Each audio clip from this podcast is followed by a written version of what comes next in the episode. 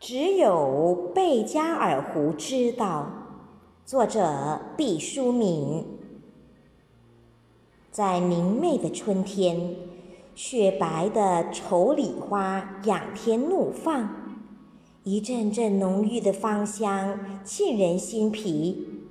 诗人们将它誉为蓬松的白云和雪白的妙不可言的树木。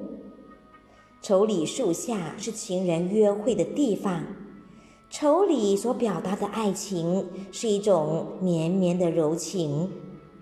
叶赛宁在《请吻我吧》中写道：“在丑李充满柔情的沙沙声中，响起了一个甜蜜的声音：‘我是你的。’”没有愁里的爱是一种没有柔情和甜蜜的爱，因此，当小伙子向姑娘表达爱意时，常常向心爱的姑娘投去一把愁李枝。